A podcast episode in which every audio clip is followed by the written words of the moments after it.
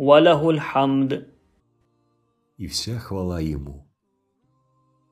Благодарение и хвала, словословие и признательность принадлежат только Ему. А этого достоин только Он. Следовательно, все блага принадлежат Ему и исходят из Его сокровищницы. Сокровищница же неисчерпаема. Итак, эта фраза сообщает радостную весть. «О человек, не огорчайся из-за расставания с благами, ибо сокровищница милости неиссякаема.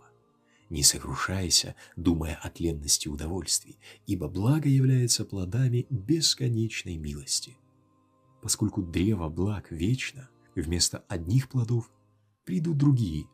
Благодарность дает узреть во вкусе благ проявление благосклонности со стороны милости, которая стократно более приятная, чем вкус самого блага. И осознавая это, ты сможешь в сотню раз умножить наслаждение. Например, наслаждение, получаемое от одного яблока, подаренного тебе каким-нибудь славным правителем, превосходит наслаждение от ста или даже от тысячи яблок. Именно мысль о благосклонности к тебе этого правителя и дает ощутить и испытать это стократное или даже тысячекратное наслаждение.